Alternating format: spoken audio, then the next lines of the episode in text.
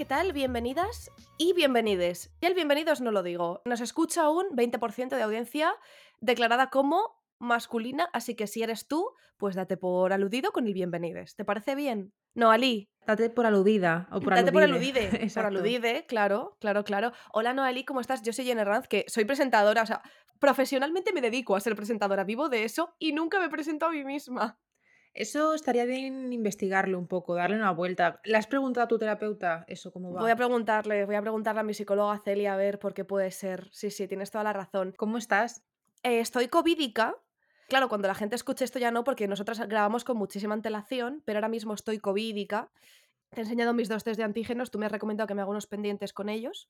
Es que es importante lo de los pendientes. ¿No has visto esto de Katy Perry que se ha hecho? Bueno, una diseñadora española, es que es además diseño español, unos pendientes súper monos que tienen un montón de purpurina encima y luego les hacen agujerito abajo y ponen corazón dorado y, se- y te plantas dos, dos test de antígenos cada uno en una oreja. Lo voy a hacer. Yo Sí. creo que no se puede demandar porque es un diseño ya patentado, pero No, oye, lo siento, pero el arte, el arte es de todos, de todos. Ya está, ya está. Me voy a hacer, me además son para uso propio. Tengo spray dorado, me voy a hacer unos pendientes. Ah, no, que a mí me favorece más el plateado. Bueno, pues unos plateados. En fin, bueno, perdonad mi voz, que la tengo un poquito nasal, un poquito regu. Hoy no hemos venido aquí a hablar de los pendientes de Katy Perry, hemos venido a hablar de, bueno, iba a decir el amor, pero en realidad no es tanto amor, es como más amor constitucional. Es, eh, hoy hablamos de, os lo hemos venido adelantando con el tiempo y seguro que hay gente esperando a que yo cuente mi salseo, que hice un sí. poco de clickbait. Yo la em, primera, yo la primera, que no sé, no sé el detalle. Ah, no sé... vale. No, no. Vale, vale. Bueno, pues hoy vamos a hablar de la celebración del matrimonio, como es en Corea, ¿no? Porque, mm, bueno, son muchas cosas, son muchas cosas, es un tema, no es como aquí, no es como aquí que tú invitas a la gente, bueno, aquí tela marinera también, yo luego quiero hablar de cómo son las bodas aquí y el proceso de antes, porque tiene tela también. ¿Te puedes creer que yo no he ido a ninguna boda en España? ¿Cómo? O sea, yo fui a una boda mm, de pequeña a lo mejor, que era la boda de mi tía, que yo no recuerdo nada, solo he visto fotos, pero yo no he ido a ninguna boda de ningún amigo. ¿Solo has ido a una boda en tu vida? Sí, sí, bueno, española, ahora hablaremos porque coreanas he ido varias, pero española Ah, no he ido a ninguna boda, tía, no sé. yo he ido hasta pasa. dos rumanas, mi ciela. ¡Ah! ¡Qué Yo he ido a dos bodas rumanas que son lo más divertido del mundo. Bueno, ya contaremos después. A ver, bueno, pregunta importante para la gente. Mira, para, bueno, iba a decir para ese 20% de hombres que nos estén escuchando, no, porque a mí me va eh, la carne, el pescado y la cocina fusión. Em, ¿Tú estás disponible, para, estás disponible para casamiento? ¿Estás, estás available? Para casamiento no, para, Para casamiento, casamiento yo creo que no. Eh, No. Disponibilidad mm, 20% también. eh, me da mucha pereza, me da mucha pereza. No, creo que Sí. no, creo que no. Pero en el casamiento ni, ni nada, ni un café, nada. Ahora mismo estoy como anémona marina. Sí, ¿Las anémonas marinas son asexuales? No, no lo sé. pues Bueno, sí, creo que sí, creo que sí. no sé, pero en plan bien, ¿sabes? Lo estoy disfrutando, me lo estoy gozando. Así que mm, no, no No estoy disponible estás. para casamiento ahora No eres. Pero bueno, tenemos la otra opción, eres tú. Eh, creen- ¿Tú que, crees que podrías estar disponible para casamiento? a ver, a ver, a ver, a ver. Bueno, es que es una pregunta. A ver, yo, disponible para casamiento. El otro día me preguntaba alguien a quien. Bueno, es que yo estoy en una situación. Es que esto igual lo escucha. A ver. yo, es Uh, que, yo es que llevo un año y medio. Llevaba un año y medio soltera, muy soltera, porque mi última relación fue como. Dios mío, la relación de mi vida, tal, no sé qué. Y luego me quedé rota. Se marchó, a su barco lo llamó BMW 326 y eh, cogió el BMW y se fue para Sevilla. No lo digo de coña, que se fue para Sevilla, perdió, pues yo perdí mi ole, amor. ole, ole, ole, Betty. Ole, Betty. Ole, mi Betty. Pues se fue para allá con el Betty y yo dije, ah, yo dije, ah. Y entonces he estado un año y medio casi superándolo. He estado un año y medio a pan y a, bueno, a pan y agua no, a palo seco, estaba a palo seco. Y Es entonces, que ahí es donde me encuentro yo. Ese es el punto donde yo estoy, sí. Claro, claro, claro. Bueno, también te digo, yo este año y medio me lo he gozado, me he centrado en mi carrera profesional, en mis amigas como tú, en comprarme una casa, en eh, adoptar dos bichos, en, en muchas cosas, ¿no? En muchas cosas. Entonces, ahora he conocido a alguien, digamos, ah, yo no creo que vaya a escuchar esto. Bueno, he conocido a alguien que me gusta mucho, pero yo no sé, o sea, yo esto lo voy a contar como si no estuviera escuchando esto, ¿vale? yo no sé a dónde va esto, yo no sé a dónde va. Entonces, claro, estoy en ese momento, igual cuando este podcast salga, cuando este episodio salga, igual ya sí sé, pero ahora no sé a dónde va la cosa. ¿Te imaginas que ahora eh, Ojalá que no, ¿vale? Pero yo, mi, mi mente retorcida Sí. mm, va por aquí. Imagínate que ahora os acabáis súper mal, súper mal. Este episodio nos queda genial y tenemos que sacarlo. Y tú estás aquí diciendo, no, he conocido a alguien, no sé qué. Y tú odias este episodio. ¿Qué Ya, hacemos? no, no, yo creo que no, yo creo que no, porque, mira, yo ya tengo 30 años, tú también. Yo he tenido muchas parejas, he tenido muchas parejas, he estado con muchísima gente, he sido una zorra total, y, y me alegro, ¿eh? Bueno, una zorra, y también he tenido muchas parejas de serias. Entonces, yo ya tengo el radar, y después de muchos años de terapia, yo ya tengo el radar fino. Entonces, no, esta persona es muy buena persona, me gusta, y yo espero pues que la cosa siga adelante como, como siga, yo no sé. Entonces, bueno, Bueno, si nos está escuchando eh, esta persona, pues nada, sí. mm, date por aludide. Date por aludida, efectivamente. Efectivamente. Entonces, pues como que un día estábamos ahí, me dice, no sé qué salió el tema de las bodas por unos amigos suyos, creo. Entonces yo dije, yo me reí y dije, jaja, es que yo no me voy a casar en la vida. Y dice, ah, ¿cómo que no? Digo, pues porque mira, digo, mi familia ya se ríe porque es que he tenido tantas parejas y tantas historias y tal, que es que, o sea, no sé, no lo veo. Guiño, luego, guiño, no y sé, luego guiño. no, no, y luego pensé y dije, joder, si es que yo... A ver, a mí lo que me agobia, y no me voy a alargar mucho, que me estoy alargando un montón, eh, perdón, perdona, Noa. A mí lo que me agobia es el interesa, la audiencia le interesa. Gracias, ¿Qué te gracias, agobia? audiencia. Me agobia el típico bodorrio como muy español de alquilamos a un sitio, yo me pongo un vestido blanco de no sé qué, tú te pones un traje de no sé cuánto, todo muy tradicional, todo... No, o sea, la idea de querer mucho a alguien bueno, aparte de como el, matrimonio, ¿vale? La empresa del matrimonio es una cosa que es absolutamente inventada por el heteropatriarcado y que era una herramienta para, bueno, para las mujeres para poder seguir adelante y para los hombres para tenernos ahí, ¿no? Entonces, bueno, aparte de que no, la idea de hacer una ceremonia, un ritual, yo lo llamaría, delante de toda la gente que quieres y delante de toda la gente que quiere la persona que tú, que tú, de la que estás enamorada, que quieres, que aprecias, hacer un ritual con tus amigos y, y pegarte la fiesta padre me llama mucho la atención y me gusta. Lo que me agobia es la típica boda. Rollo, no me gusta, no me gusta. Entonces, ¿yo me casaría? Pues mira, si quieres muchísimo a alguien, pues sí, es que hay veces que miras a la persona y dices, es que me casaba contigo, pero no... Cuando dices me casaba no quiere decir hacía un bodorrio contigo típico en eh, finca El Trovador, ¿sabes? Con un catering de canapés y de foie. No quiere decir eso, quiere decir haría un ritual contigo como para declararle al mundo que, que quiero hacer un proyecto de vida contigo, es Un, eso. un ritual, bueno, yo estuve un, un tiempo que me dio muchísimo por las bodas druídicas, que no sé ahora Mm. en qué punto se encuentra eso, no sé si se han reconvertido a la extrema derecha, no sé, no tengo ni idea, pero eh, a, a saber, porque el mundo en el que estamos, pero en aquella época yo lo veía y decía, ay, qué bonito, te- no sé, te tirabas, no sé qué había que hacer, que tirar- te tirabas manzanas o no sé, algo de Uy, las manzanas, bueno, a supongo la que no te las cabeza, tiras sí, a la cabeza, pero era como, wow, lo celebras así en plan bonito, eh, no sé, como muy, no sé, yo también estaba un poco flipada, pero en cualquier caso, mm, sí me gusta el rollo del ritual, comparto un poco eso. Pero bueno, tú en te un pones, bosque, te en pones un muy bosque. sí, yo bosque, yo bosque, yo bosque, y luego alquilar una, una, como un sitio, unas casitas en un bosque para toda la gente y hacer una fiesta ahí como un fiestote gigante, rollo que tu familia esté al principio y luego ya que tus padres y tus tíos mayores se piren a casa a descansarla y tú te la goces con tus amigos y tus amigas. Pero sí, yo creo que sí, yo creo que me gustaría, me gustaría casarme, yo qué sé, ¿por qué no? ¿Por qué no? Bueno, Sí, te voy a decir una cosa, sí. que tú ahora dices mm, esto, eh, pero yo creo que tú hace unos años lo tenías bastante claro en otra dirección. No, no, no, a ver, Y a con ver. una- eh, a ver, que la gente quiere saber, la gente quiere saber, yo ¿Qué quiero estás saber. diciendo? ¿Qué estás diciendo? No, que yo cuando te conocí, tal y como hablamos en el episodio 1, para la gente Sí. que no nos conozca, mm, yo cuando te conocí, tú llevabas un anillo de compromiso de un señor coreano, una persona coreana. a ver, mi ciela, era un anillo de 10 euros del corte inglés. Oye, pues estaba muy, estaba muy lucido, ¿eh? A mí me Lo sigo teniendo, bonito. lo sigo teniendo, más que nada porque es un anillo muy bonito. Es una, es una alianza, bueno, no es una, sí, es como una alianza simple con dos bandas de plata y en el centro son todo como circonitas violetas. Y es que el violeta nos encanta a las dos, entonces. A ver, bueno, luego, luego sí eso doy más detalle, pero. A ver, ¿estuve prometida con un coreano? Sí, no. Sí, no.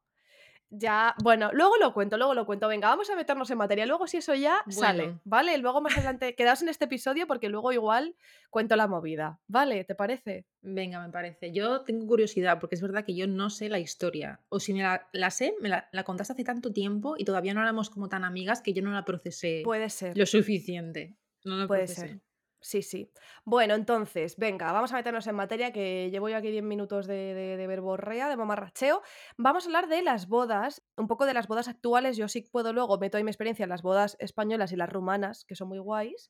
Tú controlas más de las bodas coreanas. Las bodas coreanas son las que yo yo piloto. Es más, te voy a decir una cosa, estoy, ¿cómo cómo te digo esto?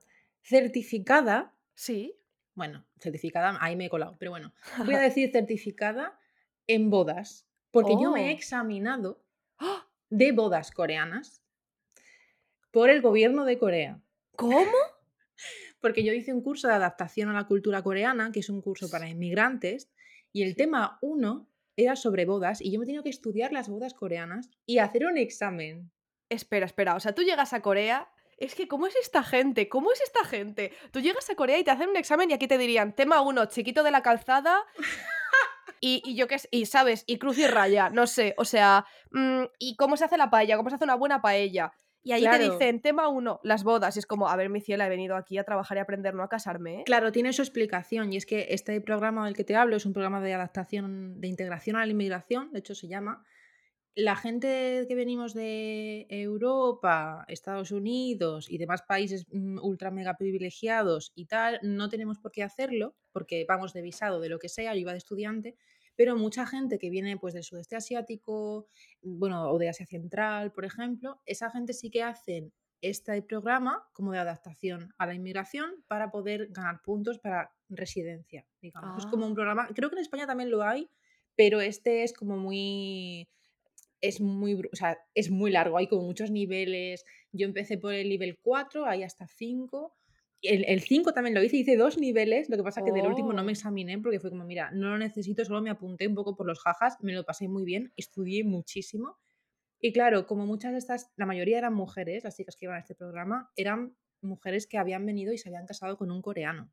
Porque, Ah. claro, el tema de las bodas, eh, digamos, apañadas o concertadas entre pa distintos países, y eso lo hablaremos también en otro momento, porque, bueno, no creo que nos dé tiempo hoy, pero, eh, el primer tema era bodas, porque mucha gente ya se se acababa a lo mejor de casar y acababa de venir a Corea, entonces era un poco la temática interesante. Ahora, estaba muy bien explicado, a mí me gustaba, pero bueno, Ah, había vale. sociedad, era un poco de todo. Muchas de las cosas que he aprendido y que empecé a las que me empecé a interesar en Corea fue de ahí.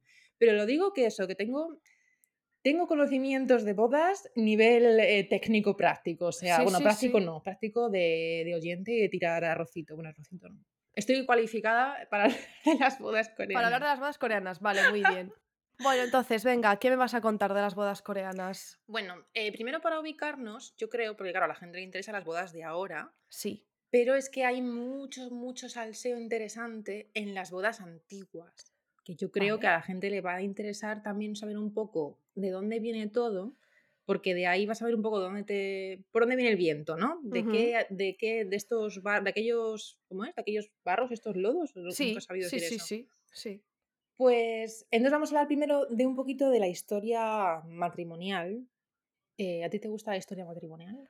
A mí a mí me gustan los K-dramas, eh, los de época, ¿cómo se llaman? Los históricos. Exacto, tienen un nombre, ahora mismo se me ha olvidado. Eh, hola, soy Ainhoa, tengo máster de estudios coreanos, pero el caso es que en esos K-dramas, la mayoría de las veces lo que vemos es una representación de la dinastía Choson. La dinastía Sí. Choson fue la última dinastía de Corea que estuvo hasta finales del siglo XIX, desde el siglo XIV, final del siglo Mm. XIV, ya casi siglo XV, o sea, que estuvo ahí perfectamente 5 siglos, ¿vale? Esa fue la última dinastía y la mayoría de K-dramas lo que vemos es de ahí.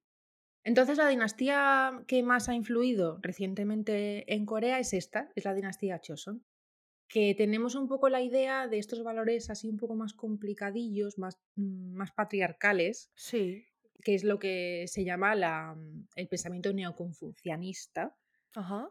Neoconfuciano, yo nunca sé decirlo, pero el tema de los roles de género supermarcados, el tema de respetar a tus mayores, la piedad filial que se llama, que es respetar a tus mayores, como un poco el- eh, la estructura familiar, el culto al estudio, eh, viene de esta época, de la dinastía Choson, como el culto un poco a, a la organización jerárquica en base también al estudio, una sociedad muy organizada, casarse y tener hijos es lo más importante que puedes Claro. hacer, no puedes alterar tu cuerpo porque es el cuerpo que te dan tus padres, etc. Y todo esto es la influencia un poco, lo que más influye a la cultura contemporánea coreana es esta época ahora mismo, porque es la más reciente. Me estoy acordando de una cosa, con lo de no alterar tu cuerpo, eh, en este drama que habrá visto mucha gente seguro que nos está escuchando y si no, bueno, a ver, vedlo con un aviso. Yo acabé mentalmente destrozada. Eh, el que sale IU, ¿cómo se llama este, esta chica que se llama IU, que es actriz y es cantante? Sí, IU.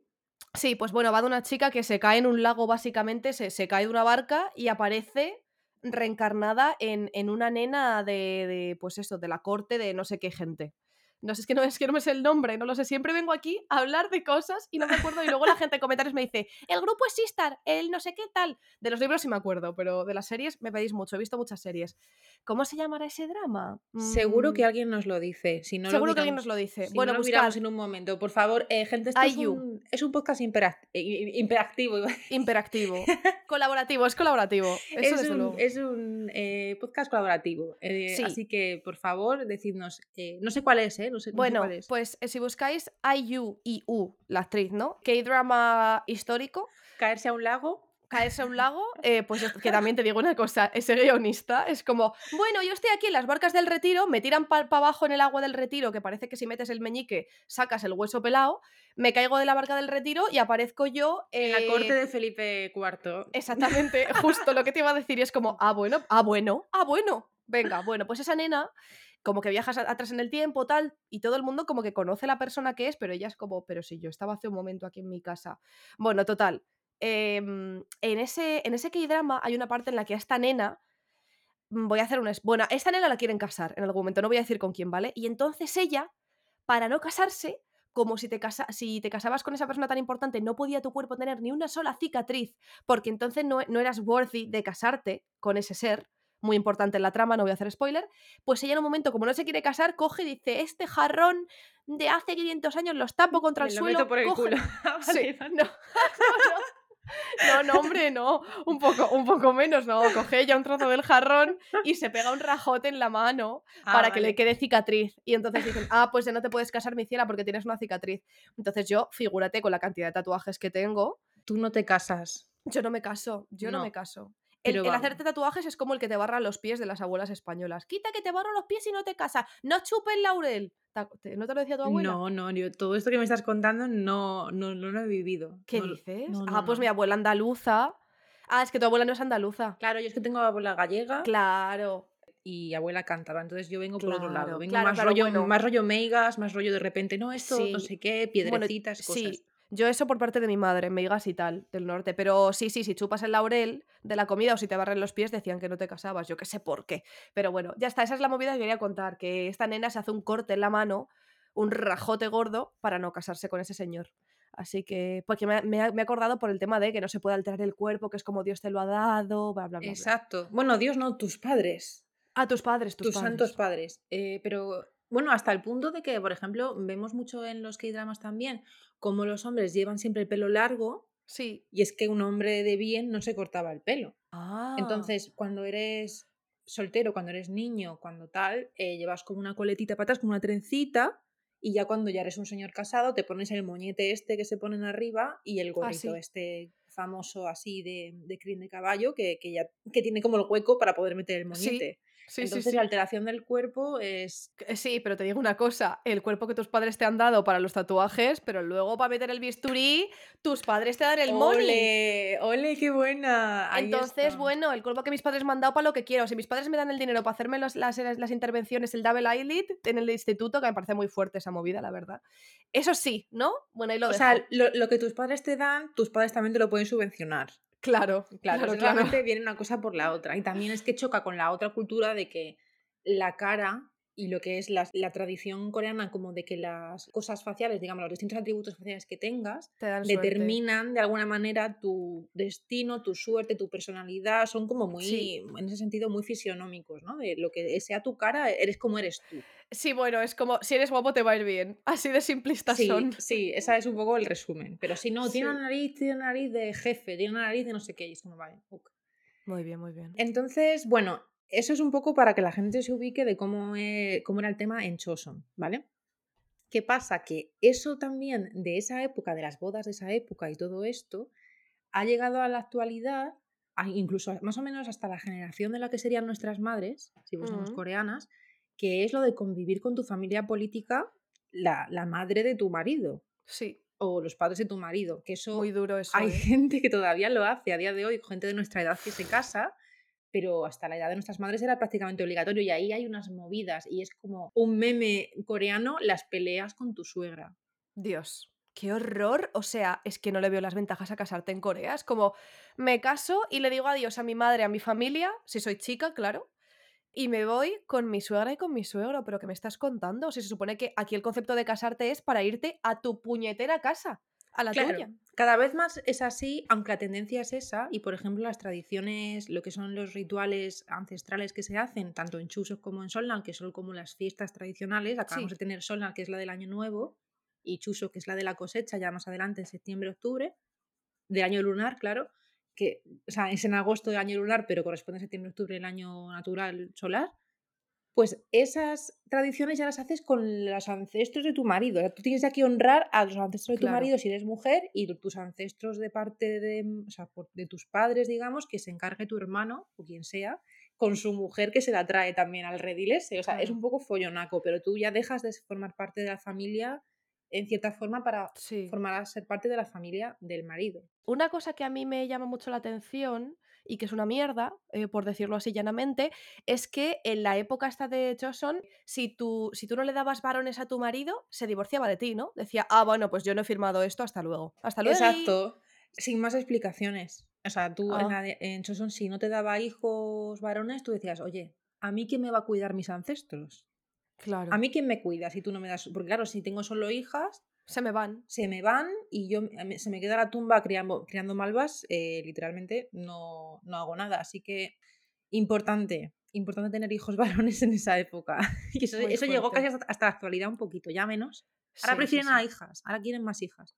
Ahora sí, pero los 80 tela marinera, que ya le hemos dicho. Lo de abortos que había de, de segundos embarazos y terceros que eran niñas. Madre de Dios. Muy fuerte ese tema. El caso es que, bueno, por suerte eso está cambiando, pero eh, tendemos a pensar un poco que, que, claro, no, es que Corea, claro, va evolucionando, porque realmente es que tiene unas ideas muy patriarcales, no sé qué. Pero es que antes de Choson, en la dinastía anterior, Mm, que se llama Koryo, que es de donde viene el nombre de Corea, Sí, esa fue, bueno, lleva, lle- empezó como en el siglo X hasta el siglo XIV, que es cuando empezó Choson, ¿vale? O sea, que es previa a Choson. sí. Esta dinastía yo soy muy fan de ella. O sea, me encanta. Es verdad que tenía sus, sus cosas, ¿no? Pero mira, era budista, que ya pues tiene su rollo, ¿no? Sí.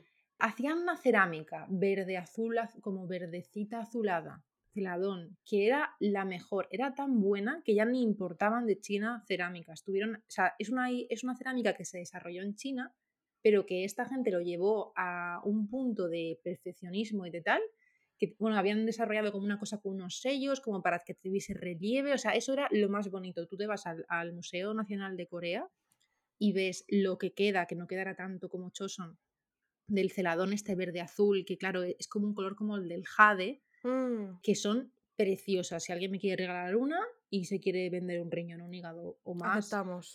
aceptamos. Entonces esta época pues tiene estas cerámicas súper bonitas. Tienen, bueno, el tema del budismo, que es verdad que luego había mucha corrupción en el budismo, que por eso Choson no le gustaba nada el budismo y como que hubo épocas que hasta lo prohibió. Y eso ha llegado hasta nuestros días, que esto no se sabe, pero en Corea hay como todavía una idea que, permanece de que el budismo está corrupto, en cierta forma.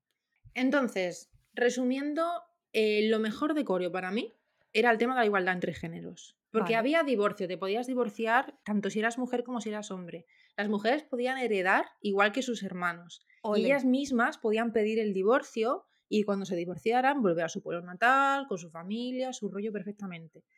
Es más, también esto hacía que como la, la herencia era igualitaria, pues había mujeres que eran como las cabezas de familia y había matriarcas que luego en Choson desaparecerían.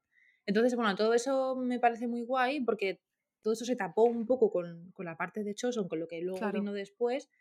Y la tradición de que la mujer va a casa del marido, es una tradición muy nueva que se instauró, se instauró en Choson, perdón, pero que realmente de siempre había sido al revés. Siempre había sido el hombre el que se iba a la casa de la mujer a vivir, con, con su familia. Y ya más adelante fue cuando se intentó ir en otra dirección. Pero bueno, en cualquier caso, mm, lo mejor de Choson son los dramas que nos ha dejado, sí. para mi gusto. La cerámica, de Choson no vale una mierda porque, bueno, está bien, pero es como muy blanca, muy aburrida. Muy aburrida, muy austera, que define mucho ese tiempo.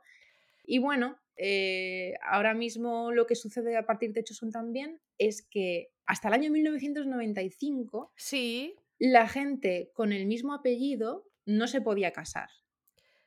Eh, eso tiene una explicación, ¿te la sabes?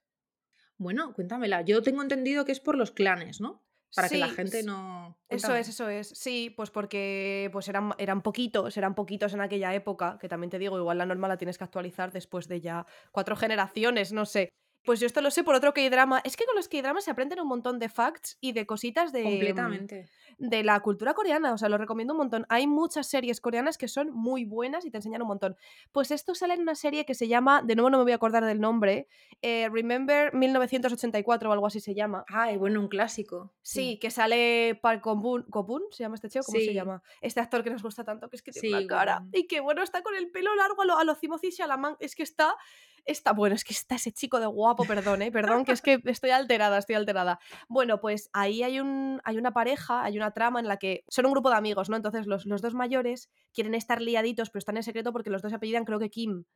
Y entonces esto es en el año 84 y es como, ¡Oh! no se pueden enterar nuestros padres que estamos liados porque nos llamamos Kim y nunca nos vamos a poder casar y seríamos la vergüenza del barrio. Imagínate, es como, mi ciela, igual en el 84 había 50 millones de personas en Corea ya. No lo sé, me estoy inventando el dato, pero no te vas a casar con tu primo, ¿sabes? No te, no te van a salir los niños con deformidades en la mandíbula como a la realeza española, ¿sabes? No te preocupes.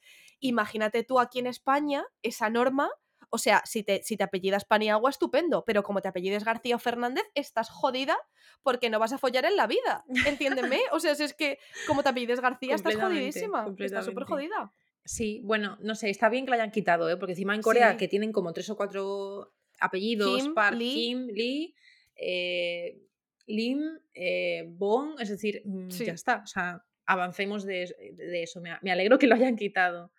Pero, ojo, ese drama lo tengo pendiente, tía, no lo he visto todavía y sé es muy bonito, es muy bonito. famoso y, muy bueno, me han dicho. Sí, muy bueno. Sí, bueno, entonces, las bodas antiguas, nos has dado un poco de contexto. Yo ahora quiero saber el rato que nos queda. Vamos a, vamos a entrar en materia. ¿Cómo son las bodas de hoy en día? ¿Cuáles son los salseos que hay alrededor? Porque es un negocio de la leche esto, ¿eh?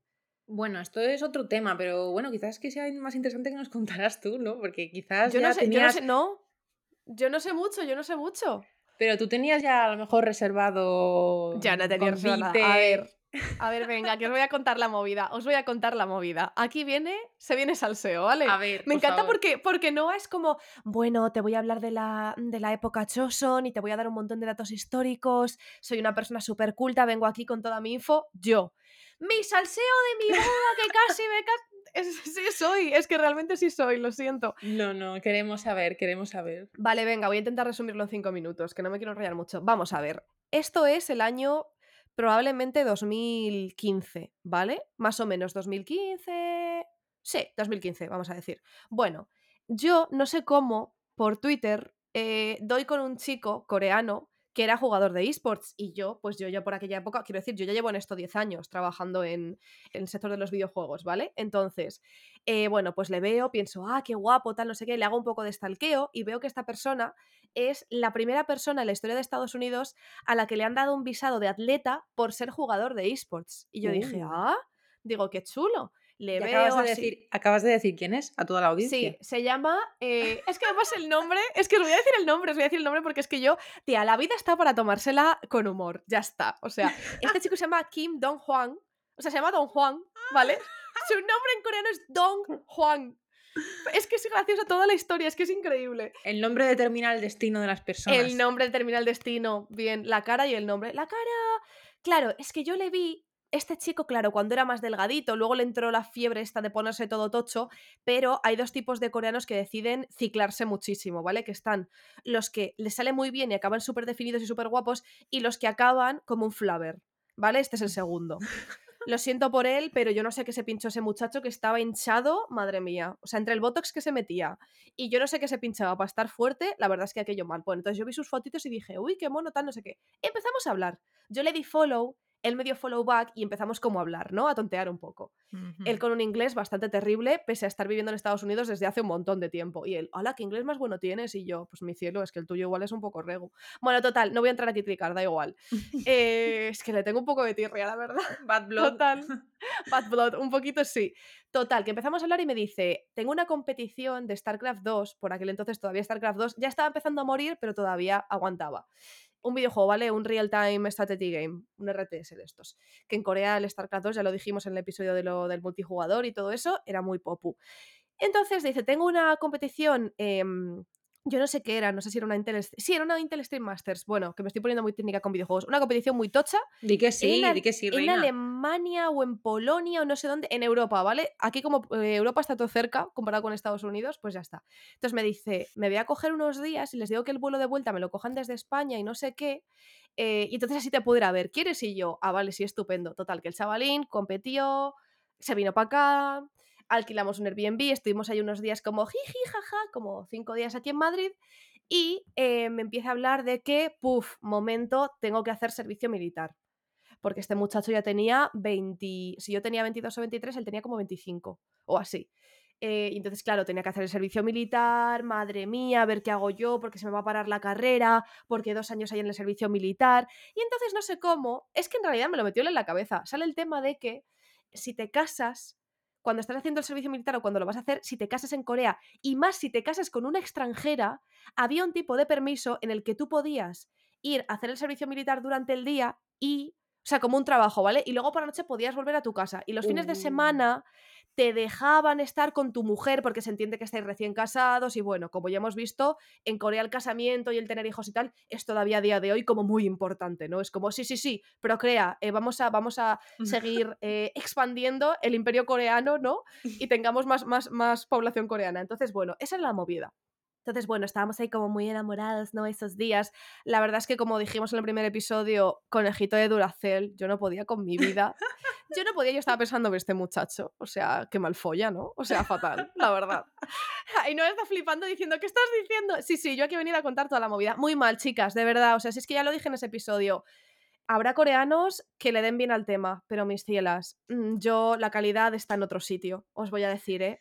Eh, sí, lo siento. Podemos confirmar. Sí, Noah también tiene experiencias. Yo con coreanos creo que tengo como cuatro experiencias o así. No es mi rollo, no es mi rollo. Bueno, total. Sale el tema, el servicio militar, no sé qué. Y me acuerdo que tuvo que venirse a casa de mis padres. Yo les dije, bueno, ha venido un amigo, voy a estar unos días fuera de casa, tal.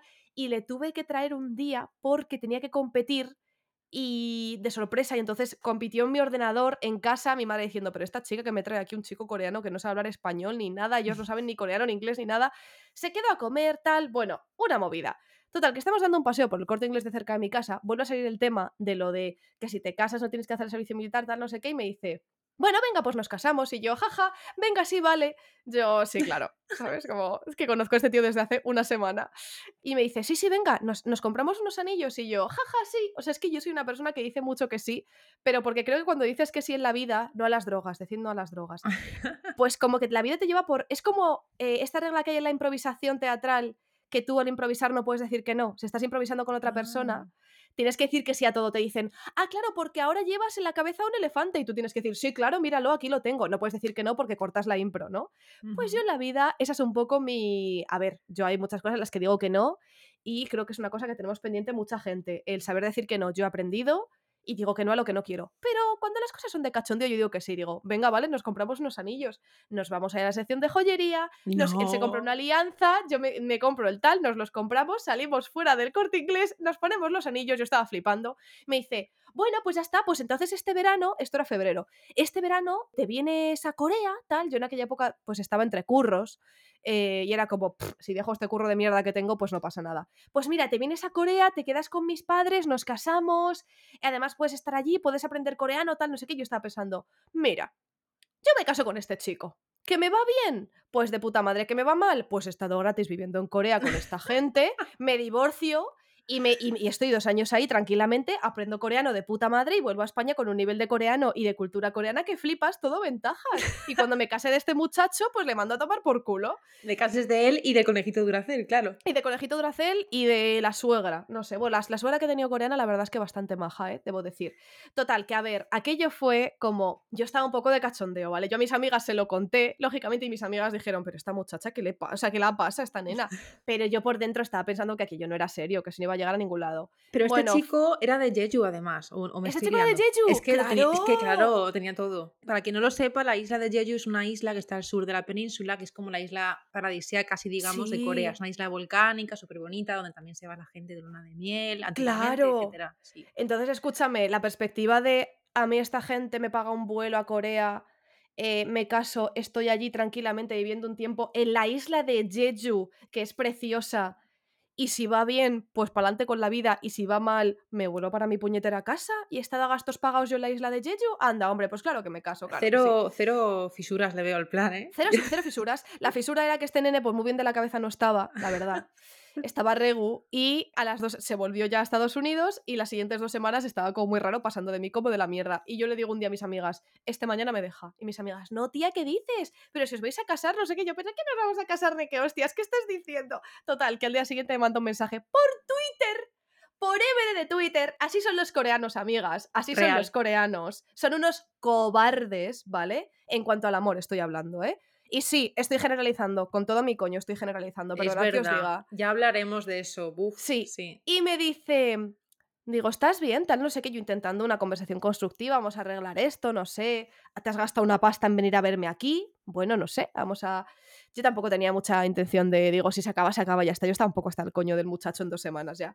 Y qué mal estoy hablando, pido perdón, soy una mujer mucho más culta, ¿eh? pero es que aquí eh, estoy soltando todo el mamarracheo.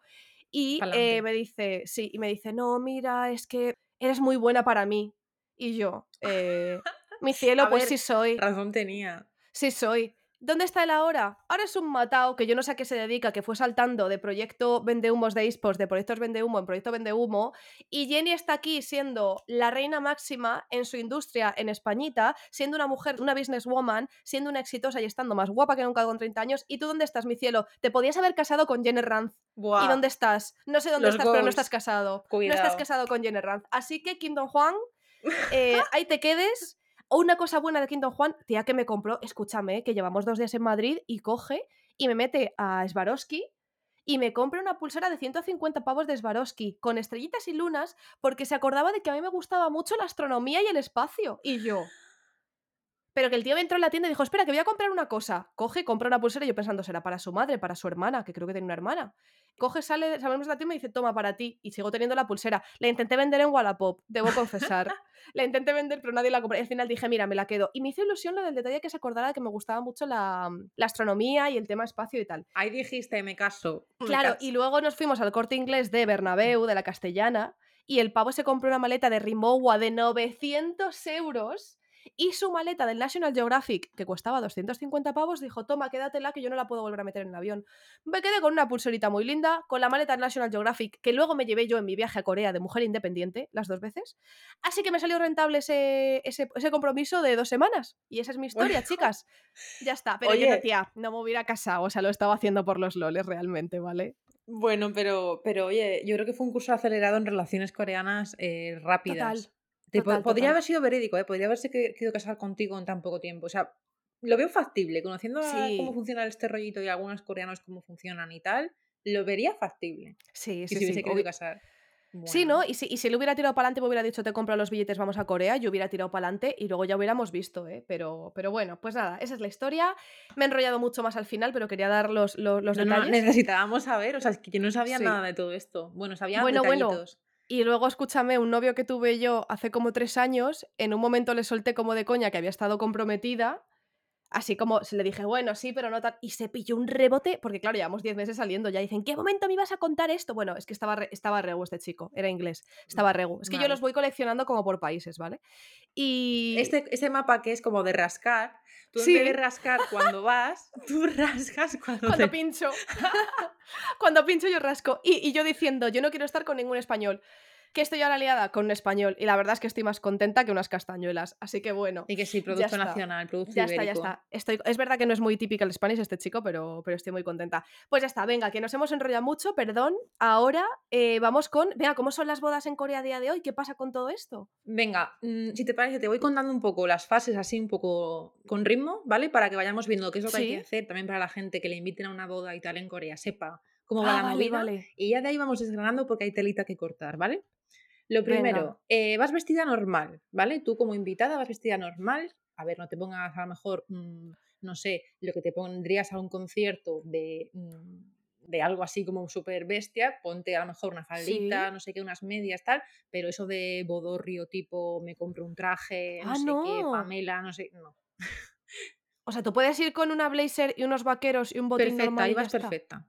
Vas bien. ¿Ah, sí? Motivo, mm, vas a estar ahí una horita, o sea que tampoco ¿Cómo? ¿Cómo que una hora? Sí, hombre. te digo yo que vas a estar Escúchame, he pagado yo 75 euros del cubierto para estar una hora Es que ahí. no vas a pagar eso, cariño, es que no vas a pagar eso. Que- Ah. Nadie se arregla, ¿vale? A lo mejor, obviamente, los novios van de novios, van de novios, primeramente van con el traje occidental, ella va vestida de blanco, tal, tal, tal, él con su trajecito, no sé qué, y los padres van vestidos de hanbok, ¿vale? Del traje tradicional. Pero el resto de la gente va, te digo yo que he visto gente que digo, mm, acaba de salir del trabajo y ha venido así.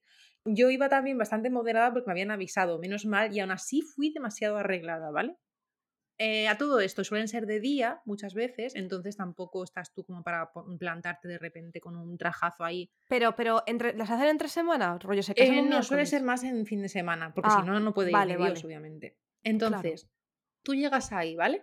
¿A dónde llegas? Pues eh, son los wedding hall, que son distintos, pueden ser desde uno pequeño que haya, un wedding hall en una cuarta planta que tengas en la tercera planta, un restaurante de pollo y en la planta quinta mm, un gimnasio de pilates y en la planta cuarta pues es un wedding hall que lo tienen súper decorado para que te cases. O si eres una familia ya así como tal, pues te casas en un wedding hall que parece un, polideportivo, eso parece palacio de deportes, que tiene un montón de salas, que eso parece un tanatorio cuando llegas y en cada sala es una Ah. boda, ¿vale? No sé cómo se hace en España, yo sé que en España también ¡Qué hay cosas así, No, con varias salas, no, pero no, esto es como masivo, ¿vale? Sobre todo en la época, temporada alta de bodas. Oh, Entonces tú vas ahí, llegas, te dicen, no, pues la boda es en la sala 7. O sea, nivel tanatorio, tía, real. Sala 7. Tú llegas a la sala 7 con tus vaqueritos.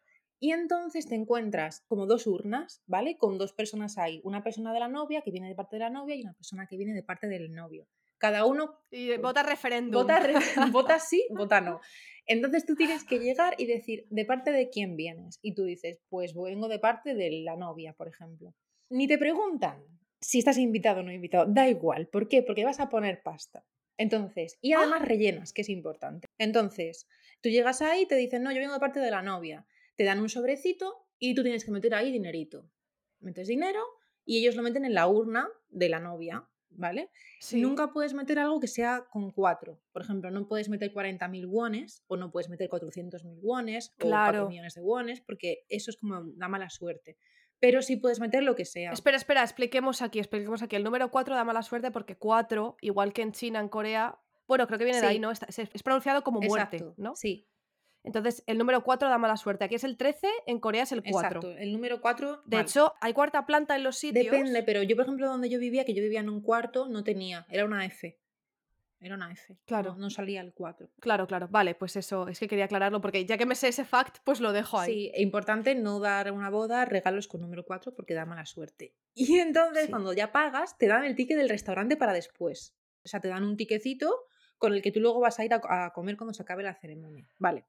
Entonces, ¿qué pasa? La gente rellena mucho con, con esto, porque primero, toda la gente que va va a dar dinero. Das al gusto. Yo daba menos porque mm, era estudiante. ¿Cuánto diste tú, no, Ali? Cuéntalo. Pues ¿cuánto no diste? recuerdo si di mm, 30 euros o 40, 40 no, pero bueno, el equivalente a 40 euros o 50 yo más no di. Porque yo, Vale, esa sí. chica no la conocía de nada, mm, Pues entonces eso, no di 40.000 wones, pero no sé si puse o 30.000 o 50.000, ya está. Si eres estudiante, si Vale. ya trabajas, a pechuga. Y si eres amigo del padre de toda la vida, ahí lo que quieras soltar. ¿Cuánto, cuánto pueden Pues soltar? puedes soltar, ¿Cuánto no sé, te pueden soltar mil pavos perfectamente. ¡Ole! Así, me ca, caso. ca, ca. me, ole, me caso, me encanta. Ole, me caso, ya está. Eh, entonces, claro, hay un poco de pique. un pique sutil entre la novia y el novio para ver quién trae más invitados y quién tiene como la familia más popu, ¡Oh! ¿vale? Entonces, claro, mm, parece eso como una competición cuando llegas ahí. Es un poco agobiante, yo creo. Vale. Vale, y luego, y luego me imagino que, claro, cogerán las urnas, seguro que las suegras cogen las urnas y empiezan a contar todo el dinero a ver quién ha sacado más pasta, ¿sí o sí, no? totalmente, totalmente. Qué bueno. Bueno, a ver, lo de que yo decía antes, de que las bodas son un negocio de la leche, es que, ¿cómo se llamaban estas señoras que tú invitabas a, a los funerales para que lloraran por ti? ¿Las planideras o algo así se llamaba? Sí, era eso, ¿no? Plañideras. Era un nombre parecido. Bueno, pues en Corea hay lo mismo, pero no para cuando te mueres, sino para cuando te casas. Tú invitas a gente para que haga bulto en tu boda y tú quedar bien, porque tienes cuatro amigos, porque eres una rata inmunda y no tienes amigos y tú quieres aparentar delante de la suegra y decir, sí, sí, mira, y cuanto más guapos sean tus amigos, mejor todavía. ¿Me estoy equivocando? Va algo de eso, Sí, ¿no? no, completamente, completamente. Claro, la duda que tengo yo, que eso no lo sé, esta gente fake, ¿tú les das el dinero por adelantado para que lo metan en el sobre y luego os lo meten? Porque claro, tú les tienes que pagar, parte de su sueldo no va a ir en meter el dinerito en tu urna, Claro, tú les pagas por separado, o sea, les pagas aparte por ir y luego les das el dinero para que metan en la urna, obviamente. O sea, te pagas Es a ti es mismo el regalo y ya de paso van a Es comer. que es increíble. Sí. Ay, ay, ay. Pues bueno, pues esto ocurre en Corea. eh, además, creo que es eso, suele ser gente, pues, quiero decir, si curras de eso no puede ser fea, No. me ciela. O sea, si curras de eso, tienes que ser una persona, pues, guapita, tal, no sé qué, para que la gente vea que tienes amigos muy Lo puedes guapos. elegir, es decir, yo si soy una novia y, y digo, uy, no tengo amigos, necesito que a- me haga relleno alguien, yo me meto en el buscador, hay agencias de esto y busco, vale, qué edad, qué apariencia, no sé qué, y ya luego ves las fotos, no, pues esta va a ser de mi amiga de la- del instituto y esta va a ser de mi amiga de la universidad. Como tampoco intera- interactúas mucho entre los invitados y las bodas son muy cortas, Sí, pues realmente da un poquito, da un poquito igual. Pero claro. ¿cuánto, Me da un poco cuánto de... pagan esta Sí. gente? O sea, ¿las- ¿lo estuviste mirando? Eh, nos hemos estado informando, nos hemos estado informando y son unos entre 20.000 y 30.000 won por invitado, que son unos, pues 20.000 won son como, es muy baratito, son como 17 euros o algo Sí. así, más o menos. O sea, es como le quitas los tres últimos, 20 euros, un poquito menos por el cambio. 15, 20 euros, más o menos. Y como cae fin de semana y en temporada alta de bodas en primavera, que es cuando se quiere casar todo el mundo, aquí es igual, los actores invitados más solicitados se hacen como dos o tres bodas al día. O sea que 60 euritos al día y los días de fin de semana 120 euritos se sacan un dinero. Imagínate que tú también tienes que ir a dos bodas, porque tus dos amigas se casan y te encuentras a, a Kim Dong Juan, que ahora se dedica a hacer eso porque los esports le ha ido muy mal. A Kim Dong Juan ya en los esports no. Y se ha vuelto a Corea y se dedica a ir a bodas y te lo encuentras en la boda de tu amiga Ji Jeon y luego te lo encuentras en la boda de tu amigo quien sea. Y bueno, hay que tener un poco de cuidado. Sí. Eso que se gestionen ellos. Hombre, yo creo que algo se tiene que cantear en algún momento, ¿eh? Claro, claro, claro. Y me da pena porque al parecer el 70% de servicios de este tipo los contrata la novia, porque en comparación al novio, las, las chicas como que las chicas coreanas suelen perder más el contacto después de la universidad con, con sus amigas y entonces tienen que llevar como la misma cantidad de personas para no quedar mal y eso me da mucha pena y dice mucho de la cultura y la sociedad en Corea, ¿eh? Eso me da mucha penita. Tú, tú irías, o sea, mm, supongo que tendrás que hacer como que eres amiga de la novia, ¿no? O sea, ya te da, ya te da un perfil rollo rol y tú lo sigues. O sea, tú, tú ¿cuál, cuál sería como tu rol de invitada? O sea, tú si fueras, ¿cuál sería como...? Yo sería súper dramática. Yo, yo me inventaría como algún origins story de nuestra amistad, como muy dramático. Nos encontramos cuando ella estaba atrapada debajo de un montón de ropa en las rebajas en el COEX y yo la saqué de ahí y entonces nos hicimos mejores amigas y luego me torcí un tobillo y acabamos en el hospital y no sé, o sea, yo me inventaría como algo así, un poco drama, drama barato. Sí, oye, además, De origins las story. extranjeras yo creo que, que cobrarían más, ¿no? Porque da como el punto de... ¡Ah, claro!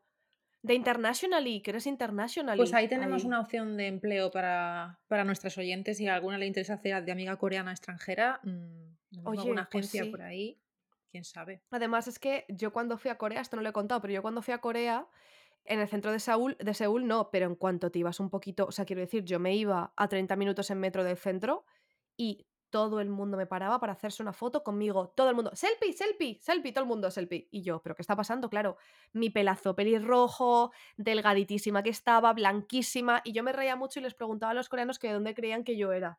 Entonces todos me decían Alemania, Suecia, eh, Reino Unido, Francia, tal, no sé qué. Cuando les decía Spain, se quedaban flipando. Decían, ¿cómo que tú eres Spain? Perdona, mi ciela, tú no eres mora. Y yo, no, mi cielo, es que en España hay de todo, ¿sabes?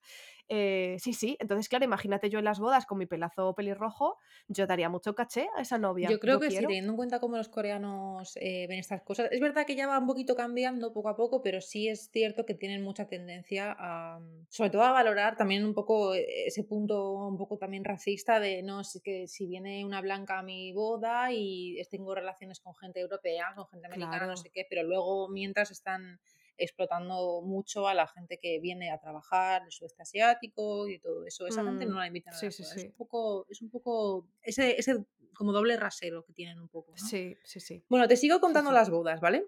la cosa mejora, te lo digo. Entras en la sala ya, digamos, donde ya es la boda de la persona a la que tú se supone que, que te han invitado. Que recordamos que aquí invitan un poco a la buena de Dios. Yo he ido a dos bodas coreanas, me han invitado a tres. Ya una no fui porque sinceramente no tenía dinero y dije, mira, yo paso, no sé ni quién es esta persona, era la hija de una señora que era amiga de no sé, mira, no, te conozco, ¿vale? Y no, y no me merece la pena ir y nada. Pero sí que he ido a dos bodas coreanas, una del hermano de un amigo mío coreano y otra de mi compañera de clase coreana que, mm, con la que estuve estudiando dos años cuando hice el máster y ella a su, boda sí fue. Entonces tengo un poco de experiencia y también me han contado cosas de otras bodas. Entonces, venga, venga, cuéntanos el salseo. Tú entras en la sala, puedes estar sentado de pie, da igual, pero vamos, no te preocupes porque vas a estar ahí una hora como máximo. Vale, entonces, si eres amiga de la novia o si vienes de su parte, hay una sala donde está la novia ahí sentadita divina con su vestido esperando a que la gente venga a saludarla y hacerse fotos con ella. Si eres invitada falsa, yo entiendo que también vas ahí a hacer un poco el paripé, esas fotos luego las quemarán o no sé qué harán con ellas, en el álbum no las van a poner. Y si, si eso, si eres amiga de la novia, te haces unas fotos con ellas, no sé qué. Yo esto no sabía que había que hacerlo. Eh, fui a una foto de mi, de mi amiga, fui a, o sea, fui a la boda de mi amiga eh, y no me hice las fotos con ella. Íbamos, hay tres españolas que éramos compañeras de ella Hicimos ahí, había un photoshoot, pero como de, de todo, haciendo el tonto, jaja, no sé qué. Unas nos hicimos mil fotos nosotras y no subimos a hacernos una foto con nuestra compañera porque, bueno. El disrespect hacia ahí vuestra compañera. un poquito de calle, porque yo ahí no sabía que sabía que hacerlo. Entonces ya entras en la sala y ya las hay muy bonitas, ¿vale? La de mi amiga era como un estilo invernadero, tenía como las paredes de ladrillo, todo esto dentro de una nave, oh. ¿vale? Pero como que las luces hacían parecer que era como que se filtraba la luz, un montón de plantas, la verdad, súper bonito. Todos de pie, todos estábamos de pie, porque todo fue muy rápido. Y entonces hay una persona en las bodas coreanas que es como el organizador de la boda, un MC, ¿vale? El MC. Lo coreografía todo, es como un programa de televisión. Y este señor pues va diciendo lo que va sucediendo, ¿no? Que si no está presente te habla por los altavoces y te dice, bueno, bienvenidos a la boda de Mina y no sé qué, vamos a comenzar, no sé qué, por favor, sitúense de tal forma, tal, tal, tal. Va a entrar el novio y entonces entra el novio o entran los padres, van a entrar los padres de la novia, no sé qué, y todo el mundo bien y suena música épica de fondo. Música épica como música de batalla medieval. Música épica, pues puede ser, es que no es música de boda, tía. Que ponen Hans Zimmer ahí, eh, ponen la banda sonora de Interstellar. Seguramente, porque es música de ¡Ah! Disney, música de bandas sonoras. Mira, hubo una amiga que me contó que tuvo que aguantarse de la risa porque fue a una boda donde la novia recorrió el pasillo hacia el altar con la música de Piratas del Caribe. No puede ser, no te, no te creo. Tararán, tan, tararán, tan, tararán, tan, tararán. Y la novia, ¡venga, vamos! Te lo juro. Ay, no me, me lo, creo, me lo contó una amiga, me lo creo completamente. No te sé decir cómo era como la música de la que fui yo, pero es que se lo, la que sea. O sea, es que es música súper random. No sé qué canción, no sé qué canción subirías tú al altar si estuvieses en Corea. Tía, pues si fuera, yo Una de anime, por ejemplo. Sí, anime, anime. Yo, yo con el sasageo de Attack on Titan. Sasageo, sasageo. Y yo, venga, vamos, que me caso, joder. Sí, sí, sí. Tarataran, tan, tan, tararan, tan, tirorito. Attack Oye, te digo, es un bodorrio, ¿eh? Bodorrio. Todos los invitados arribísima. Bueno, el caso es que la boda sigue, ya ha llegado todo el mundo con musicote, no sé qué, comienza la ceremonia y hay un señor que es el que da los buenos deseos, bueno, vais a ser muy felices, no sé qué, y mientras el MC de fondo va explicando, pues va a pasar esto, va a pasar lo otro, no sé qué. Pero a lo mejor, lo que a mí más me gusta personalmente, son los shows que dan los amigos del novio o las amigas de la novia ahí mismo, en el sitio de la ceremonia. Bueno, eso también se ha puesto muy de moda aquí de un tiempo hasta parte. No me digas. Bueno, ahora me contarás. Claro, ¿Eso lo has visto tú en bodas de aquí? Sí, sí, sí, sí, tota tía, pero no has visto los vídeos y en Estados Unidos, o sea, los los occidentales somos Sí, ridículas todas. muchísimo. Claro, sale tu amiga y entonces se ha preparado una una una coreografía, o todos tus amigos se han preparado una coreografía y te la empiezan a bailar, y tú miras con cara de circunstancia como diciendo: "Ja, ja, vale, esto va a quedar en el vídeo de mi boda". Yo lo había visto en Estados Unidos, pero no sabía que en España habíamos decidido importar Sí, eso. Sí. bueno. Pues, tía, sí, esto igual. O sea, van a- va ahí el amigo del novio y canta una balada súper romántica, no sé qué. Vienen tres amigas de la novia, te montan una coreografía ahí mismo en el altar, pero todo esto en el mismo O sea, se ponen a momento. bailar Twice, de De repente. repente, ahí mismo. ¡Guau! ¡Quiero! Pero es que eso todo es no en el convite, no, es todo en el sitio de la boda. Estáis todos ahí mm, de pie, en- como en el mismo recorrido de la boda, sin realmente salir al convite o lo que sea. Y luego a lo mejor le hacen challenge como al novio, de decir, tienes que gritar el amor por tu novia, eh, por la novia, tres Uf, veces. ¡Oh, qué Rollo! Mina, te quiero, Saran, eh, Saran, mira. Y todo el mundo ¡Oh! sí. O tienes que mm, ponerte de rodillas delante del padre de la novia y no sé qué. O tienes que bailar con la madre del novio, no sé qué. Bueno, eh, Tía, qué vergüenza. una amiga también me contó que en una boda le pusieron al novio a hacer una flexión por cada año que le sacaba la novia. Se pusieron a hacer flexiones, rollo cada año que le sacaba, ahí mismo, Bueno, pues pues 3 flexiones, por ejemplo, Bueno, ¿no? yo creo que fueron más, ¿eh? Uy, uy, bueno. uy, uy. Em, no sé, yo esto no sé qué haría si fuese mi novia. O sea, si- bueno, si fuese mi novia. mm, Yo no Ah, sé qué haría si fuese mi, mi boda, la verdad. ¿En tu boda así como simple, ritual, incluyes todo esto? No, yo lo incluyo cuando estamos todos más tajaos ya, más pedo que Alfredo, pero la ceremonia no. La ceremonia, momentos más emotivos, más sobrios, creo yo, ¿eh? Sí soy, o sea, cuando aquí me veis muy mamarracha, hablando en, en clave de, de barrio bajera, pero mm, con todo mi orgullo, ¿eh? Que soy de Getafe, no voy, a, no voy a pretender algo que no soy. Pero no, no, no, o sea, lo que es la ceremonia, algo más sobrio, más, más emotivo, más de sentimientos más nobles, ¿no? Y luego ya en, eh, cuando estemos todos tajadísimos, entonces sí que nos ponemos a hacer el, el canelo a tope, pero la ceremonia me parece como muy, muy loco, porque además es que esto, buscad porfa, porque no creo que no lo hemos contado, buscad cómo son, bueno, no ha, ha descrito muy bien rollo, estos son en naves, tal, tal, tal, es todo como ahí muy tanatorio, pero es que lo que es el salón es como las dos urnas, un pasillito central, como una especie de pasarela de modelos, Sí, realmente totalmente. es una pasarela de modelos que está más elevada y tú estás a los lados como viendo el Madrid Fashion Week. Totalmente. To- Totalmente. Entonces, ahí de repente, todo muy sobrio, muy, muy ceremonial, y de repente te pones a bailar Twice. Me encanta el contraste, ¿eh? Aprecio el contraste. Pero yo diría que después. Vale, entonces, el- esta gente se casa. Es que yo estoy pensando en el pollo frito de después. ¿Y entonces qué ocurre? Todo el show, el challenge. Nada, ya se, se acaba todo. Han pasado a lo mejor 25 minutos máximo, porque esto es todo a toda leche, Vale. porque tiene que llegar la siguiente boda. Claro. Y entonces salen juntos, la foto, no sé qué, todo el mundo ahí, el, el organizador de la boda recolocando para hacer las fotos 3.000 veces, etc. Y ya después, mm, cuando termina todo eso, los novios se van a cambiar porque se van con sus padres a hacer la ceremonia tradicional y los invitados nos vamos con nuestro tiquecito del restaurante al buffet, que es Vale. otra sala y donde muchas veces hay gente de En otras el mismo bodas. sitio, en el mismo edificio. Sí, es un mismo edificio donde a lo mejor hay como tres o cuatro salas, si es un sitio pequeño o si es un sitio grande, pues tipo polideportivo, pues no sé Sí. cuántas, pero hay como un buffet para todas. Entonces tú vas ahí ¡Ah! con tu ticket restaurante, que te sientas donde quieras, porque eso es como un restaurante buffet de lo más normal, y te sientas ahí a lo mejor con un señor y te pones a comer chapche con un señor de otra boda. ¿Qué? Porque no, no tienes asiento asignado, ni vas con nadie, ni nada. ¿Qué cosa tan rara? Además, es, mucha gente va sola, como por ejemplo yo, yo a, a menos a la Sí. boda de mi amiga que fui con otras dos chicas, a la boda de mi, de mi amigo, o sea, del hermano de mi amigo, fui sola porque a mí me invitó, pero luego realmente no pasas tiempo con nadie allí, por eso las invitadas falsas funcionan bien, porque vas ahí, vas a la boda, Claro. no te hablas con nadie y te largas.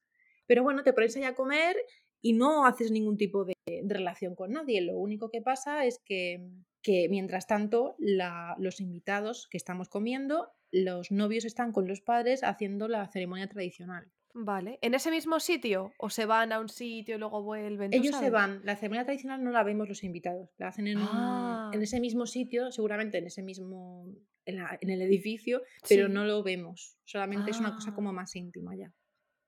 Y entonces ya Vale. llegan y vestidos de hanbok, porque ya se han, han venido de la ceremonia tradicional y van saludando a los invitados, hola, ¿qué tal? No sé qué, que estamos ahí comiendo como, ah, sí, a mí me pilla siempre como mm, comiendo una cerda y es como, oh, que vienen los nuevos, hola, tal, no sé qué. Pero escúchame, los novios llegan al, al buffet y, y habrá como cinco parejas de novios por ahí dando vueltas Sí, y tú sí. encuentras la tuya. Sí, sí, tú busca la tuya, es encuentra el novio challenge. Y nada, Ah. saludan, no sé qué, comen, que comen ahí con su familia lo que sea. Tú ya estás diciendo, me voy yendo ya, ya es la hora de irse, no sé qué. Y los novios eh, se van muchas veces pitando porque a veces tienen el vuelo ya reservado, se van esa misma noche. Porque la luna de miel coreana les dan tres días. Qué triste, qué triste, qué tristeza. Entonces hay, hay novios que según termina la boda ya les está esperando, está incluido en el pack de la boda que les llevan al aeropuerto. Sí.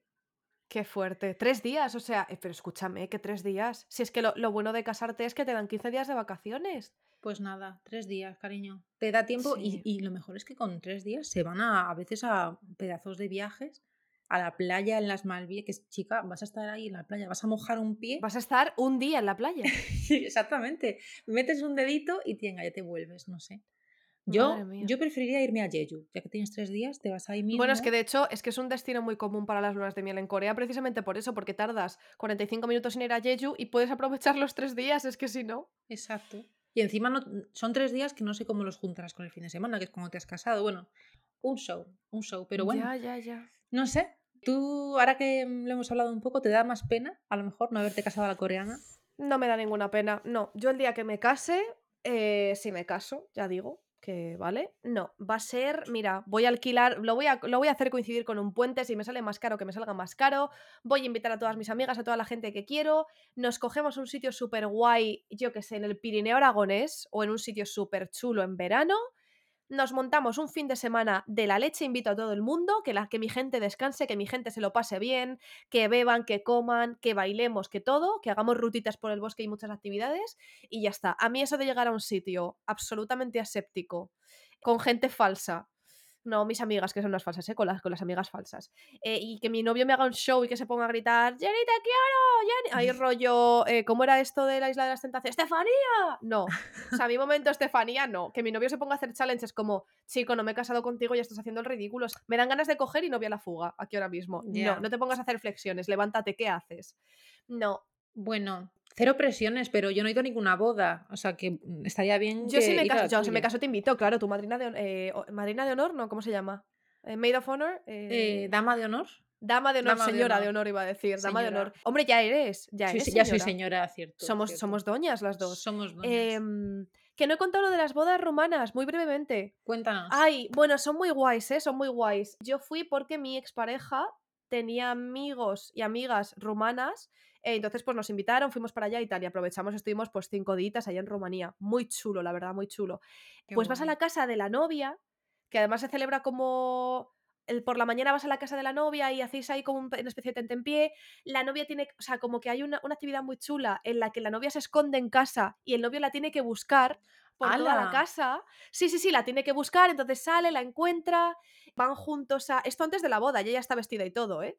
Van andando por la carreterita, porque todos son pueblos en medio de la nada, eh, que además la carretera principal pasa por el medio del pueblo y todos ahí siguiendo a la novia. Y la novia va con un ramo de flores y con una botella y no sé qué al pozo de los vecinos, porque cada casa tiene su pozo, pero tienes que ir al pozo de los vecinos y sacar agua del pozo para mojar tus flores en ese agua de los vecinos porque da prosperidad, no sé qué, un montón de rituales me muy encantan chulos. estas cosas, que me encantan esas tradiciones. Me parece súper Sí. bonito. Y luego, claro, esta es la primera que yo estuve. Y luego, sí, luego fuimos todos andando a la, a la capilla, que era una capilla muy pequeñita. Eso sí, una cosa os voy a decir, las bodas romanas son interminables.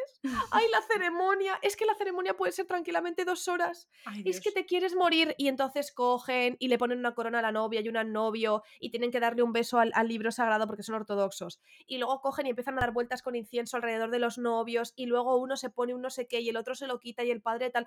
¡Ay, qué agonía! Larguísima, larguísima. Y tú mientras estás ahí, que ya te sales, bueno, si es una, una iglesia grande te tienes que quedar sentada viéndolo, pero como en una capilla chiquita, pues podemos estar alrededor de la capilla. Y luego vuelves a andar a la casa y luego ya te vas al venue, al, al sitio donde celebras el bodorrio, que es más español, suele ser típico sitio en polígono industrial, que por dentro está chulo, y ahí ya comes. Y comes en las bodas romanas. Oh. Hay lo que comes primero, segundo, tercero, cuarto. Quiero decir, te pones a cenar a las 8 y a las 2 de la mañana te están trayendo comida. Eso, eso me gusta a mí, eso me gusta a mí. Esas son las y bodas que a mí me bebes gustan. y comes. Y luego tienen un baile que se hace como todo el mundo se, se coge de la cintura y haces espirales de gente y todo el mundo baila en círculo y haces bailes con los pies, que te tienes que aprender como la secuencia.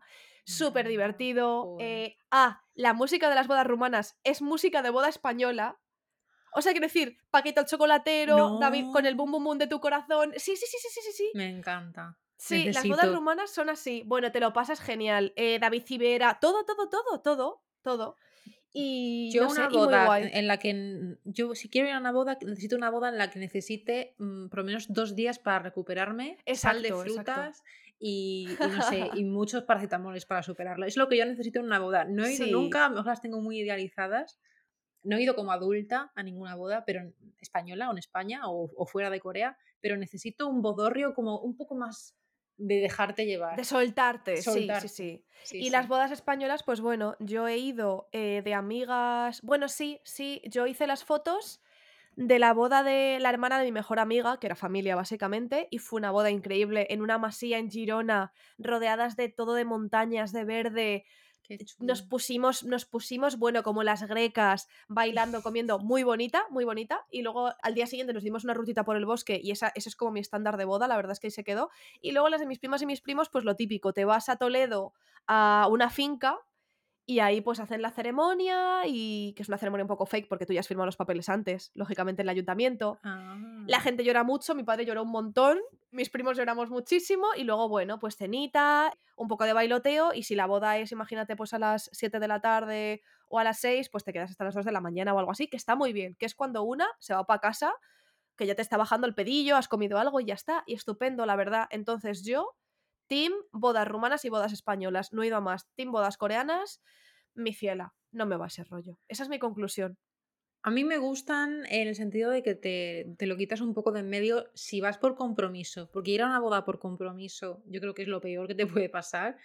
Y ah, venga, rapidito, pero si quieres ir a una boda de una persona que te importa mucho y que es tu amiga y que tal, yo quiero dedicar eso el mayor tiempo posible y estar ahí con Total. todo el mundo, coincidir con amigos comunes, eh, no sé. Es un momento que realmente lo veo en, en las bodas coreanas un poco corto. Es verdad que ahora con el COVID está cambiando un poco, me han dicho, y la tendencia es a bodas un poco más íntimas, con menos gente, Mejor. supongo que gente más cercana y tal. Pero, pero sí, desde luego son bastante diferentes. Mejor, mejor. Ah, bueno, y luego no nos olvidemos que en España es el tema cubierto. Bueno, bueno, bueno, ya para que terminar, que es que a mí me ha flipado que la gente pasa un número de cuenta en la invitación. Yo no voy a hacer eso jamás en la vida, yo os lo digo, ¿eh? ¿Eso, en, ¿eso de dónde? ¿En España? Tía, en España, que la Luego gente ahora manda la decimos- invitación, la gente manda la invitación y te pone el número de cuenta y pone aquí me mandas los dinners, aquí me mandas la panoja. Y tú haces transferencias como, no, mi ciela, lo siento, pero es sobrecito en blanco y es un compromiso entre las dos partes. Yo te meto el dinerito en el sobre y te doy dinero si quieres, que también te voy a decir una cosa. Si a ti te invitan a una boda, lógicamente yo a las bodas que he ido de, de gente cercana y de mis primos y tal, debo decir que yo no he ido todavía a una boda en la que yo haya tenido que pagar. Me la han pagado mis padres, porque como eran de mis primos, mi Ah. madre metía, preparaba bien el dinerito, yo no he tenido que pagar todavía. Yo no, está, no hemos llegado a esa edad en la que te invitan a tres bodas un verano y te joden el verano y no te vas de vacaciones. Pero yo creo que, tía, si tú invitas, es mi opinión, ¿eh? Yo no, no estoy juzgando, pero yo, si algún día me caso, invitaré a la gente que quiero y quien quiera que meta dinerito en el sobre y quien quiera no. Yo no le voy a pedir dinero a nadie, tía. A nadie, o sea, es que es un eh, poco de cutres, es un poco... tía, pues lo hace bueno, todo el mundo. La lista de bodas también está bien. Sí, Rollo, sí. mm, ayúdame a comprarme esta licuadora que necesito en mi vida. Vale, vale, eso lo veo bien. Pero, y entonces lo del sobre es un compromiso entre yo voy a tu boda y te doy un dinerito si quiero, y la otra parte se compromete a coger el sobre y no abrirlo ahí de repente y decir, ¿cuánto me has puesto? 100 euros, pero si venís cuatro, no. Tú coges el sobre, le agradeces mucho a esa persona y ya está, tía. Y se acabó. Yo te digo, mira, ahora que ya esta persona con la que yo estoy aquí medio liada, como ya no estará escuchando en esta, esta parte del podcast, yo te digo, si al final tira para adelante esto y me caso, yo te invito y nos vamos a hacer un bodorrio, de verdad, es que yo quiero hacer una boda de tres días. Pa'lante. Si es que al final, escúchame, los gitanos son los que más saben en bodas, te lo digo yo. Porque la, la boda esta que fui yo rumana, algo tenía de boda gitana y te digo yo, qué maravilla. Los gitanos sí que saben, los gitanos cogen y dicen, me caso y van a ser tres días de boda. Ole, luego hay cositas que no nos gustan ¿eh? de las bodas gitanas, hay cosas un poco chungas, de eso no hablaremos. Pero sí, pero las bodas de tres días, claro que sí, invitas a la gente que tú quieres, te vas a una masía, allí en medio del Pirineo aragonés, en Huesca, donde sea, y comes y bebes y te lo gozas tres días y son unas mini vacaciones. No, no irte de luna de miel tres días, que eso es muy triste. Y luego te vas tus 15 días a las Maldivas, a, yo que sé, a escalarte el Everest o donde tú quieras. Pero hombre, Lo tres días veo. de luna de miel, claro, eso no puede ser. Yo me tengo que ir a una boda contigo. No sé si alguna de nosotras como novias, pero yo me, me apetece irme a una boda contigo. Venga, si nos invitan a una boda, llevamos a la otra de invitada. Ah, venga, sí, uno. sí. Bueno, yo, Venga, yo sí, sí, espero que si tú tu relación X sigue adelante, pues llevas a tu... A ver si le inspiras a esa persona. Claro, claro. Pero si no, me llevas a mí. Si no, me llevas a Bueno, mí. tengo otras prioridades, quiero decir, en una relación lo que más, o sea, lo que más me importa no es al final casarme, es otras cosas, no otros objetivos vitales, pero pero sí. Bueno, ya veremos. Si es que al final eso, yo qué sé, lo que importa es que tú quieras a tu pareja, con quien estés o a tus parejas. Comunicación, respeto, amor y todas esas cosas. Y la boda, pues bueno, pues si tienes dinerito, que también hay que tener dinero, que eso no lo hemos dicho, que es un privilegio, poder casarse y, y hacer un bodorrio tocho, pues estupendo. Y ya está. Y lo celebras con la gente que quieres. Y ya estaría. Nos hemos enrollado, pero es que este tema daba para mucho. Bueno, daba este para tema, mucho. y, y nos han quedado cosas de hablar de, que ya hablaremos de, de temas relacionados con las relaciones pre-boda, cómo empiezan Eso. las relaciones, cómo se desarrollan, pero eso ya lo dejamos para más adelante, que demasiado Sí, amor sí, junto sí. yo creo que empalaga. Sí, sí, sí. No, no, no. Lo dejaremos para más adelante porque es que es otro tema completamente. Bueno, es un tema enorme, el tema de las relaciones socioafectivas en, en Corea del Sur. Así que bueno, pues nada, mi ciela, que gracias a, gracias a de nuevo a Razer por los microfonitos y por el equipo para poder producir esto.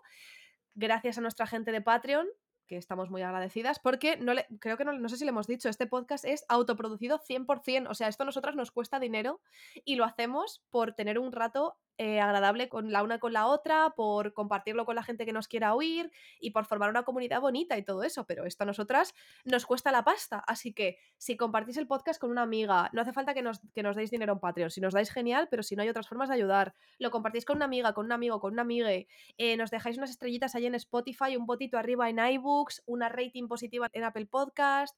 Todas esas cositas. Lo que quieran, lo que eh, puedan, la voluntad. eso, la, volunt- la voluntad puede ser hacer un RT cada vez que subimos un episodio en Twitter o compartir un post en Instagram de hemos subido un nuevo episodio y tal. Eso también eh, ayuda mucho. Así que nada, y gracias a, a Noa Lee por ser maravillosa y una fuente de conocimiento y de diversión absoluta. Gracias a ti, porque necesito saber más sobre las bodas españolas, no tengo ni idea. A ver si me invitan, por favor, eh, amigas y amigos, casaos. Gracias, necesito ir a una boda aquí en España. Este veranito. Casaos no, en pareja. Amigos y amigas en pareja que se vayan a casar. No, que se casen. Digo, Eso, claro. Que que has dicho Casaos. casaos. Ah, Claro. casaos. Ah, no, no otros amigos que estén casaos, No, sino no, que no. casaos, verbo, Casaos. eh, sí, sí, realizado un casamiento. realizado y un me casamiento. exactamente. A mí me encantan las bodas. Mira, pues estamos en, estamos a principio de año, estamos en, en primavera. Hay tiempo. Hay, hay- hay tiempo. Casaos, invitándose este verano a unas bodas, que es que a mí me encanta. A mí ponerme guapa, comer bien, bailar. Claro que sí. Así que nada. Bueno. Pa'lante. Muchas Y si estáis solteras, a tope también, ¿eh? A tope con la soltería. Hombre, es mi caso. Te digo, yo hablo de todo esto aquí súper entusiasmada, pero no tengo ni la mínima intención de casarme, te lo digo. Pero bueno, me gusta, me gusta el pachangueo de verlo Sí. y de tal. Ya está. Sí, sí. Pero bueno, Bueno, a gozárnoslo. A gozarnos, ¿no? Nos vemos, nos vemos la semana que viene, eh, viernes en Patreon, ya sabéis, domingo en, en todas las plataformas de streaming de podcast. Y nada, que nos deis un follow en las redes si no lo hacéis todavía, que compartimos muchas cosas interesantes, aparte de, de nuestro podcast, de nuestra Y autopromoción. memes, con memes Y, y muchos memes eh, del Betis y de BTS y de muchas cosas más. Y nada, que nos vemos la semana que viene. Un besito, Un Noalí. besito. Añón. Añón.